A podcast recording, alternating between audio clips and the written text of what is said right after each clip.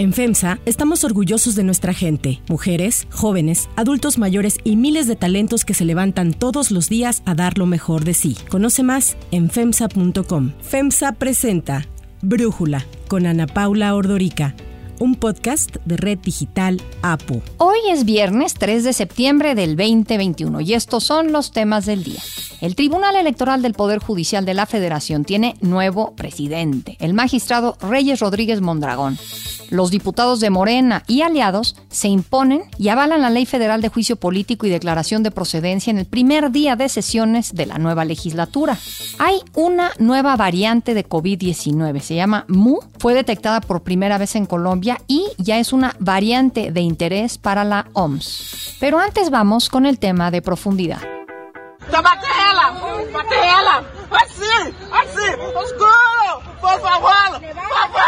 Este jueves, elementos de la Guardia Nacional y personal del Instituto Nacional de Migración disolvieron una caravana migrante de alrededor de 300 personas que estaban descansando en San Felipe Tizapa, en Chiapas.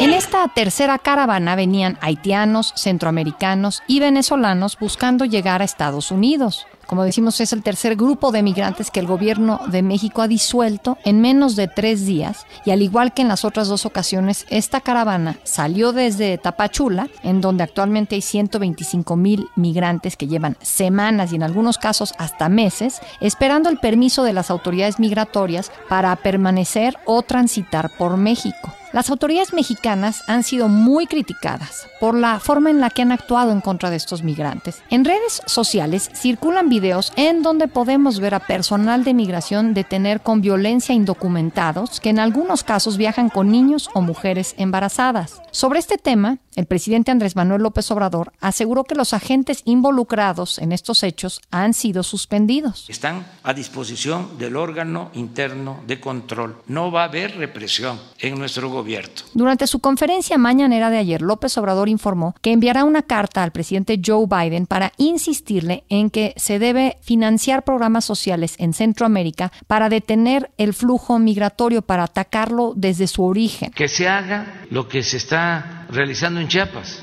En Chiapas estamos sembrando 200 mil hectáreas de árboles frutales y maderables y están trabajando 80 mil sembradores. Al llegar Joe Biden a la Casa Blanca, presentó un borrador para una política que llamó justa, ordenada y humana. En este escenario, el presidente de México aseguró ayer que el gobierno estadounidense debe comprometerse con los jóvenes centroamericanos para que se inscriban a los programas sociales que él les propone, para que en un tiempo adecuado puedan tener visas temporales de trabajo. Para que puedan ir, trabajar seis meses y regresar a ver sus plantaciones, regresar a sus actividades en Centroamérica. López Obrador indicó que no es posible solamente estar conteniendo la migración en la frontera y es que de acuerdo con algunas estimaciones podrían ser entre un millón y un millón doscientas mil personas migrantes las que entran de manera indocumentada a México, la mayoría queriendo irse a Estados Unidos. Y de ellos, solamente entre 80 y 100 mil migrantes son repatriados anualmente a sus países de origen. No es conveniente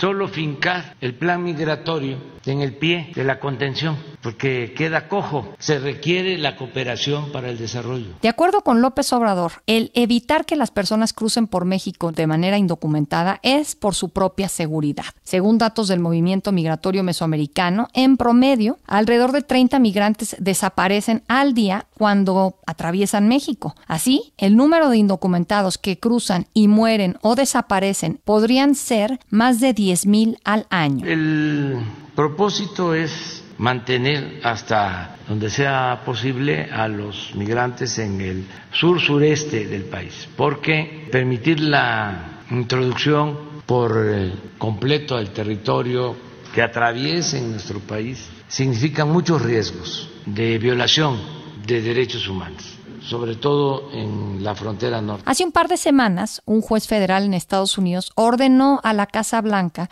que restaurara el polémico programa Remain in Mexico, el Permanezcan en México, que obliga a los indocumentados que solicitan asilo en la frontera sur de Estados Unidos a esperar en nuestro país para que se tramiten sus peticiones. Cuando llegó al poder, Biden quiso suspender este programa, pero pues ahora este ha sido restablecido por orden judicial. La Secretaría de Relaciones Exteriores respondió a esto que la decisión judicial estadounidense no obliga a México a nada y que su política migratoria se diseña y ejecuta de manera soberana. Pero entre que puede o no ordenar esto un juez estadounidense, pues actualmente miles de migrantes de varias nacionalidades se encuentran en campamentos improvisados en la frontera entre México y Estados Unidos a la espera de que el gobierno norteamericano les dé respuesta sobre sus solicitudes de asilo. Estos asentamientos están provocando en México problemas de salud y de seguridad, entre otros, muchos otros. Existen algunos reportes de que miembros del crimen organizado acuden a estos lugares a ofrecerle trabajo a estas personas y pues tan solo el del mes de julio pasado, la Oficina de Aduanas y Protección Fronteriza de Estados Unidos detuvo a más de 200 mil personas. Esto hay que tomarlo en cuenta porque ocurrió en medio de las semanas de verano que son las que más calor hace y cuando usualmente estos arrestos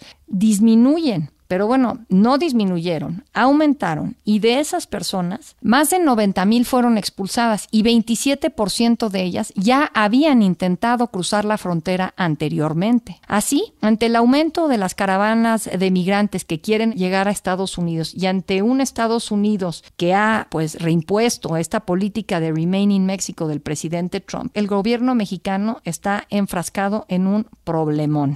El análisis. Para platicar de este tema y tratar de entender cómo puede responder el gobierno mexicano y cómo lo está haciendo, le agradezco a Margarita Núñez, coordinadora del programa de asuntos migratorios de la Universidad Iberoamericana, platicar con nosotros. Margarita, te preguntaría primero cómo calificarías, qué te parece, cómo está respondiendo el gobierno mexicano, primero en la frontera sur y luego en la frontera norte a este pues enorme problema que tenemos? Pues realmente creo que la respuesta del gobierno mexicano ha sido lamentable. Ha sido una respuesta que al menos hace unos años que todavía no tomaba posesión el actual presidente de México, pues esperaba un cambio de política migratoria. Se había hablado de esto durante la campaña de Andrés Manuel López Obrador y se esperaba que el trato hacia a las personas migrantes fuera otro, ¿no? Hoy por hoy, pues es evidente a todas luces en la redes sociales están los videos, ya lo mencionabas, cuál es el trato y es un trato de discriminación, de violencia, de bloqueo del acceso a derechos eh, realmente en la frontera sur no podría ponerle otro adjetivo, está fuera de control porque desde el sábado hay operativos todos los días de contención por parte de Guardia Nacional y el Instituto Nacional de Migración y por más que el presidente haya dicho que ya suspendió a dos agentes, volvimos a ver las mismas acciones, ¿no? Esto no es exclusivo de dos agentes, no es un hecho aislado, es un actuar sistemático que está llevando a cabo el Instituto Nacional de Migración en colaboración con la Guardia Nacional en frontera norte, justamente ante el cierre de la frontera de Estados Unidos en 2019 por el MPP que ahora se reinstala, pero desde 2020 recordemos que también por motivos de la pandemia se cerró la frontera y no se permite a las personas solicitar asilo en Estados Unidos. Entonces, todas las personas que llegan a México con la intención de ir a Estados Unidos, desde 2019 no han podido solicitar asilo. Entonces están varados en ciudades fronterizas en el norte de México, en las que el gobierno mexicano no ha asumido la responsabilidad que le corresponde de garantizar la protección internacional y un acceso mínimo de derechos. Y entonces tenemos miles de personas varadas en estas ciudades fronterizas sin documentos para poder estar en México de manera regular y por lo tanto sin acceso al trabajo, sin acceso a la salud, sin acceso a la educación. Y pues claramente esto es una bomba de tiempo, ¿no? Una cosa que quisiera también destacar, al final contener la migración lo único que hace es engrosar las filas del crimen organizado, porque las personas no tienen otra opción. O sea, las personas no están aquí porque quieren, las personas no están caminando bajo 40 grados centígrados en las carreteras de Tapachula hoy cargando a sus hijos porque tienen otra alternativa. Si la tuvieran no estarían ahí, nadie estaría ahí si tuviera una alternativa. Entonces, realizar este tipo de operativos, bloquear la migración, no dar condiciones mínimas para que la gente pueda tener acceso a, a condiciones de vida digna, pues es simplemente generar mayores complicaciones a este problema y más presión a la subirle el fuego a la olla de presión, ¿no? En realidad. Claro. Ahora, el presidente, yo lo escucho cada vez que hablan del tema migratorio, insistir en que Estados Unidos debe de adoptar el programa Sembrando Vida y el de Jóvenes Construyendo el Futuro para que se aplique no solo en México, sino en Honduras, El Salvador, Guatemala. ¿Qué opinas de esto, Margarita? Creo que voltear a ver a los países centroamericanos y ver la corresponsabilidad que tenemos como región para con los países principales expulsores de migrantes es un paso fundamental y también hace bien el presidente en señalar que el presidente de Estados Unidos, que Biden, también tiene que asumir una responsabilidad en ese sentido. Es un factor fundamental de las condiciones que vemos hoy en día, ¿no? Entonces me parece un, un acierto, es un muy buen paso, pero enfocarse en las causas estructurales es un trabajo de mediano y de largo plazo. Hoy no vamos a ver los resultados del desarrollo de estos programas y hoy por hoy la gente tiene una necesidad muy real de salir de su país porque su vida está en riesgo y también se tiene que hacer algo al respecto, ¿no? O sea, una cosa no excluye a la otra y tendrían que ir las dos cosas de la mano. Sí, ahora yo entiendo que Biden sabe que tiene que hacer algo y lo ha dicho mucho Kamala Harris, que tienen que luchar en contra del origen que lleva a todas estas personas a querer salir de sus países. Pero el gran problema me parece, Margarita, y no sé qué opinas tú, es pues lo que estamos viendo en los gobiernos de Honduras, El Salvador y Guatemala. En Honduras, Juan Orlando Hernández no puede entrar a Estados Unidos, está acusado de apoyar al narcotráfico, a uno de los narcotraficantes más importantes que acaba de ser enjuiciado en Estados Unidos. Dicen que lo apoyó de manera directa el presidente de Honduras. En el caso de Guatemala, Yamatei también tiene muchos señalamientos de corrupción. Y bueno, pues Nayib Bukele del Salvador ni se diga, la compleja que es la relación de él con Estados Unidos. Entonces, ¿cómo poder ayudar a estos gobiernos cuando sus jefes de Estado son tan polémicos, por ponerlo amablemente? Pues claro, definitivamente hay un problema de institucionalidad y de falta de democracia brutal en Centroamérica, ¿no? Y de corrosión de las instituciones por parte del crimen organizado. Pues que si les dan dinero a, esos gobiernos para ayudar a sus ciudadanos a que tengan una mejor vida y a que se queden en sus países, lo que ha visto el gobierno de Estados Unidos es que ese dinero va a los bolsillos de la corrupción y del crimen organizado. Sí, claro. O sea, yo creo que los programas que se tengan, que se estén pensando implementar de cooperación para el desarrollo, para atender las causas estructurales, pues tienen que hacerse con la población, con las organizaciones de la sociedad civil en esos países, con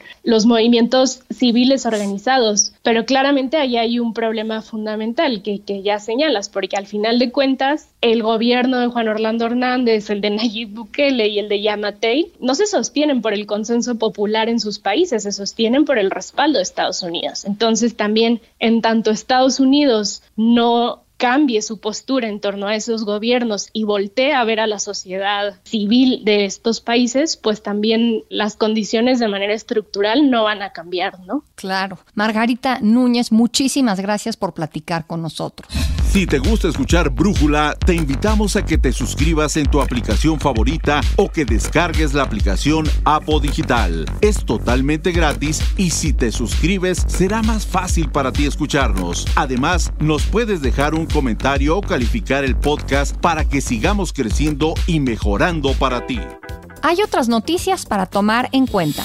Uno, nuevo presidente. El Tribunal Electoral del Poder Judicial de la Federación tiene nuevo presidente, Reyes Rodríguez Mondragón. Después de haber sido emitida la convocatoria, Reyes Rodríguez logró el respaldo unánime entre sus compañeros después de que José Luis Vargas indicara que respetaría y respaldaría la decisión de la mayoría y de que Indalfer Infante González, quien había dicho que también le interesaba presidir el tribunal, cerró filas con Reyes Rodríguez. El nuevo presidente del tribunal ocupará el cargo hasta finales de octubre del 2024. Para Brújula, Juan Jesús Garza Onofre, investigador del Instituto de Investigaciones Jurídicas de la UNAM, hace un recuento de la crisis en el Tribunal Electoral. Hay que hacer memoria y es el séptimo presidente desde el 2006 que estos mismos siete magistrados y magistradas han electo, ¿no? Esto que habla, esto habla de una ruptura, de una falta de institucionalidad, de una falta de coherencia entre la relación relaciones que van generando las siete personas que tienen el monopolio de la justicia electoral en México. La última palabra para poder validar, anular elecciones, multas y demás controversias en materia electoral. Hay que recordar, la primera presidenta fue Yanino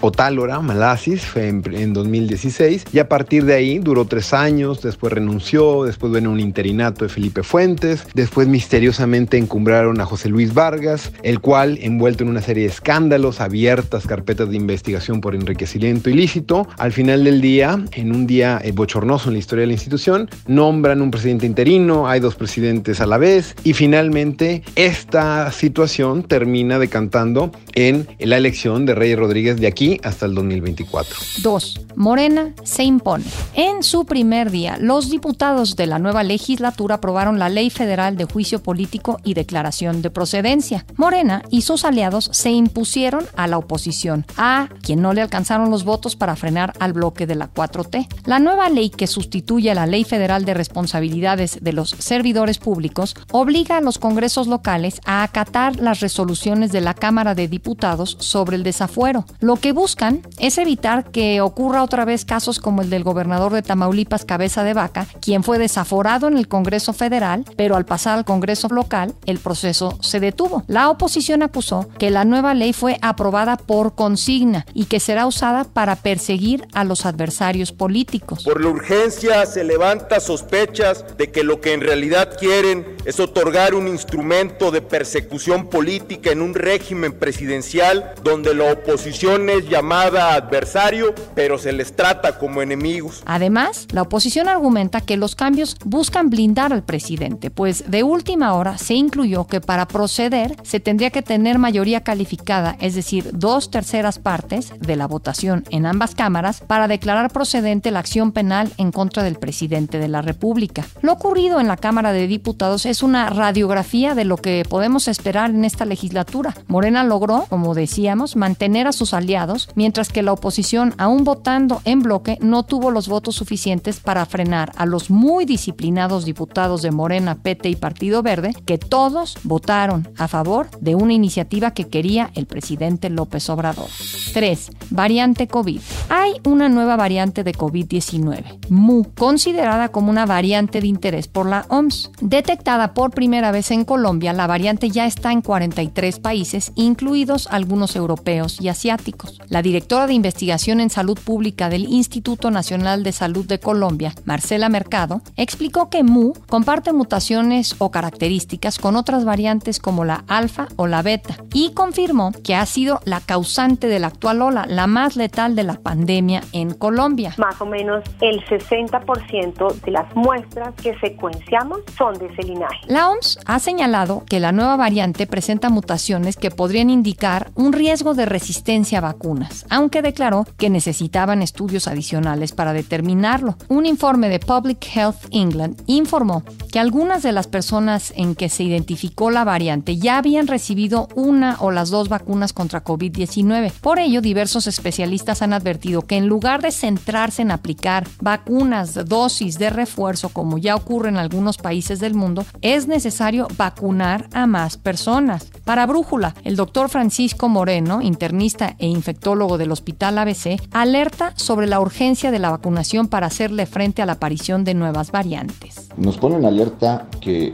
la vacunación tiene que agilizarse y que debe de complementarse con el uso de cubrebocas. Mientras no logremos sumar esos dos esfuerzos, seguirá habiendo casos de infección. Algunos de los pacientes vacunados pueden infectarse y contagiar, pero no solamente eso, a la hora de infectarse tienen replicación viral. Quiere decir que el virus se replica, se duplica en su cuerpo y eso puede generar variantes. Las variantes pudieran en un momento escapar por completo a las vacunas y entonces ponernos en una situación compleja. Estas variantes aún no sabemos qué tan grave pueden ser. La variante Mu ha afectado ya a un 37% de los colombianos en sus nuevas infecciones y por lo tanto empieza a preocupar. Mientras más prevalente es una variante, quiere decir que es más capaz de de infectar que las variantes anteriores. Yo soy Ana Paula Ordorica. Brújula lo produce Batseba Feitelson. En la redacción, Ariadna Villalobos. En la redacción y coordinación, Christopher Chimal. Y en la edición, Omar Lozano. Yo los espero el lunes con la información más importante del día. Que pasen un muy buen fin de semana. Oxo, Farmacias ISA, Cruz Verde, Oxo Gas, Coca-Cola FEMSA, Invera, Torrey y PTM son algunas de las muchas empresas que crean más de 245 mil empleos tan solo en Y generan valor como parte de FEMSA. FEMSA presentó Brújula con Ana Paula Ordorica, un podcast de Red Digital APO.